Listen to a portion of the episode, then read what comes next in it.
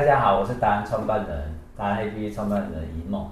我们今天来到我们的那个生呃理想生活师达人万珍玲万姐这边。谢谢大家好，我是 Maggie，对，我叫万珍玲。对，Maggie 很厉害哦，一件事情，什么事情呢？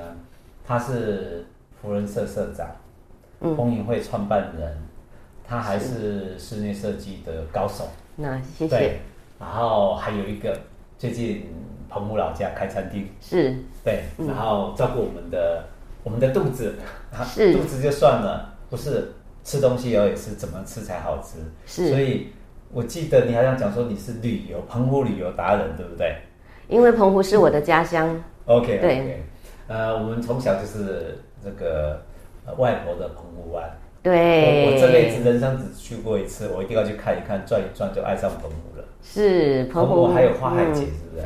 有花火节、花火节。对，花火节，澎湖现在已经成为一个国际观光岛屿。对，所以像花火节已经列入它是国际性的一个节日。然后呢，到了冬季，人家想澎湖风大，但是呢，冬季也是可以开发一些旅游，包含冲浪啊、风帆啊。马拉松啊，骑脚踏车啊，马拉松都过去了。对呀、啊，您不知道，你知道澎湖的风是天然的拉皮机吗？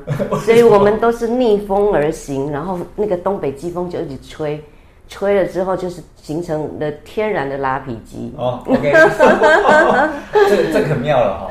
我难以想象说，呃，既然是这个风这样吹，对，理论上我们都已经会变得很重。可是为什么会出现一个这么美的美女在这边？这个就是我们要今天要特别采访的一件事情啊。嗯，那你的人生阅历啊，不能用丰富来形容，应该是不只是丰富，而且是应该多才多姿。嗯、那想要访问你一个很简单的问题，就是，嗯哼，是你一路怎么走过来的？你用什么样的感受跟心态？是这样的，讲讲你的人生故事。好啊，嗯，因为其实我是生长在澎湖乡下的一个小地方。那乡下的资源不够，所以我们在那个时候念书能够念到高中毕业，算是已经不错了。这样是无形透露出我的年龄了。二十八。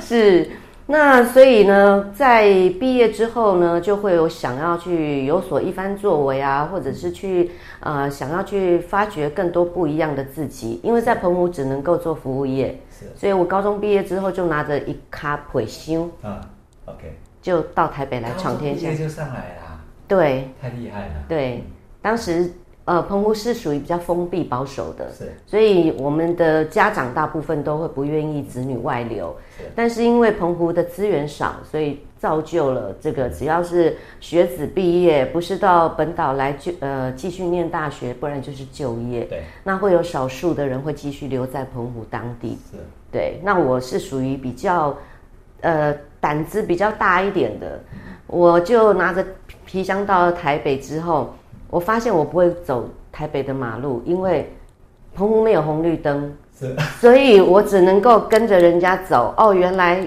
这个红灯是这样，绿灯是这样子走的，然后还有交叉型这样子走的，对，所以我觉得台北的狗都比我厉害，它都会过红绿灯。对，然后呢，在第二件事情就让我发现到最好笑的是。我没有看过塞车的状况，是，可是我竟然很爱看塞车，是，对，所以我每次到了那个台北求职之后，坐在公车上，我一看到这个密密麻麻的车，就好像蚂蚁一样，好像我小时候在乡村看到的这个蚂蚁排队一样，是，我是觉得蛮蛮有趣的这样，是。对，我从他讲的一个内容里面透露一个秘密，对，他说很喜欢开车塞车，对不对？然后他不知道怎么过马路。台北的狗还比较会过马路。其实它有一个特质，一个小女生这么的漂亮，然后来到台北来竞争。她喜欢看那个塞车的景象，是因为她会从很乱的市区里面去找出她自己的方法，这就是她成功的秘诀。嗯，这一集一定要听哦，她有很多的秘密要告诉大家。那因为这个原因，所以我们就很好奇，其实你创了四个系统。去执行了这么多，包括什么福伦社也好啦，风云会的管，应该讲说带领所有的老板们往前冲，这件事情非常伟大，因为它有一个很重要的因素是人是最难管的。可是你却有办法去说服他们，大家往前冲，一起来做同样的共同的事情。是您的特质，第一个当然是漂亮一定要有嘛，哈、嗯。第二个乐观，对不对？对。那你这个乐观的一个心境是怎平常怎么调，怎么怎么调整过来？因为我们应该讲说，每个人都每天基本上会碰到很多的人的问题。是。那你怎么去调试这个问题？这个秘密我们很想要知道，想听听看你怎么去做。是 OK，嗯，我到台北来工作的时候，我当下就已经告诉自己说，台北不是那么好混的地方。对，我会去假想各种的状况，呃，假设我遇到什么方呃什么事情，我要怎么去解决。是。那我的第一份工作呢，就是刚好是办那个反毒演唱会第一场，全台第一场。我当时以为。哇，这个团队应该很多人，大家共同来来做。你还会办团队？我想起来了，他好像还有一个演电影的系统，也是你掌握的，嗯、对不对？好，你继续说，我是插。是是是，所以我就觉得，哎，不是应该很多人吗？怎么只有几只小猫，竟然就可以把这个高雄第一场反毒演唱会给办起来？是，对，而且当时还找了那个呃白景光是吧？对，还有。曹启泰，是还有一些大牌的影星来办一个演唱会。嗯、那当时我就觉得说，哎，不难嘛。然后没有几个人，所以大家都相处的很好。是，唯一就是比较变化比较大，是我后来转行到了这个 Forwarder，就是船运承揽公司、嗯、里面的员工呢，我见过就是大概在一百二十位左右。是，所以就会遇到很多职场上的问题。嗯、那人跟人之间的相处。那这个呢，我们女生会，我比较自夸一点，就是女生只要比较受欢迎，通常一定会有同事会去排挤，是对，所以只要是这种这种派系，一定是有的。但是我就觉得是我坚持做好我自己，那你们怎么想，那是你们的事情，是，所以我也不会去 得罪人。那。呃，遇到了很多事情，就是去解决。对，那遇到人家欺负我的时候，我会先放着，放在心里面。那当他已经很过分的时候，我就会一次的反击。是，对，因为我天蝎座的个性可能是这样吧。嗯、我我也不是人，我只是觉得，哦，我可以可以再慢慢磨合了解你这个人。后来我发现，这个人并不是你可以用善啊、用爱来改善他的时候，我就会呃以眼还眼。然后让他知道我心里的感受，也回馈到你身上。对，其其实那比劫，你是人，刚讲你不是神，所以都会有情绪。但是你最伟大的是，大家有听到？他其实刚刚讲了很多的重点，他怎么去应付这个事情，他怎么忍，嗯、他怎么平常的时候去调整他心态，不去理会这些的批评。嗯，这是他最成功的原因。是最重要的一件事情。我发觉说，嗯，你有一个。超级超级迷人的特质，就是你一定会把自己打理得很好，嗯、让自己具有吸引力，因为悦己者容嘛，是、嗯、是，这是你最大的特色。是，然后还有刚刚你讲到你的转换方式跟心境，对不对？对。你有没有遇过最难的一件事情，让你一下子没办法克服，然后透过什么方法去转换的，去把克服这个所谓的遇到最艰难的事情，那是什么事？然后怎么去把它克服掉？嗯，举个例子给你们听。呃，比较困难。实际上，我一路走来都蛮顺遂的，因为我的身边贵人很多，包含一一梦也是我的贵人。对，所以就是广结善缘。是。那遇到的问题呢，也很多朋友就是会给我一点意见。嗯。那我自己以前有看书的习惯。是。对，所以我会对我会从书中去找答案，或者是现在最流行的自媒体 YouTuber 去看看一些。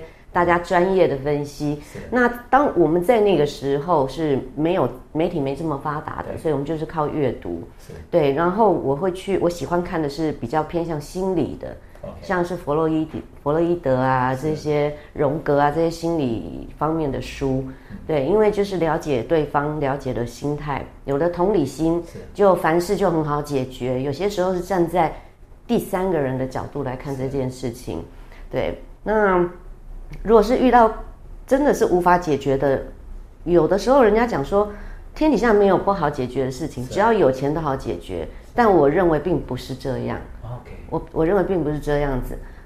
真的是，嗯，有些东西并不是说金钱这样就能够达成一个平衡，对，跟和谐，它只是一个解决问题的工具。是，但是我们人跟人之间的连接就变成是建立在那个金钱上面。是，对，它可以是你的救急，可以是你的解决方式，但是。呃，我这个工具，它工具对，真正解决是自己要去克服这个问题。对，然后去说服人，就是说让您可以跟我一起共同来打拼，让别人更了解你。对对对，达到共识。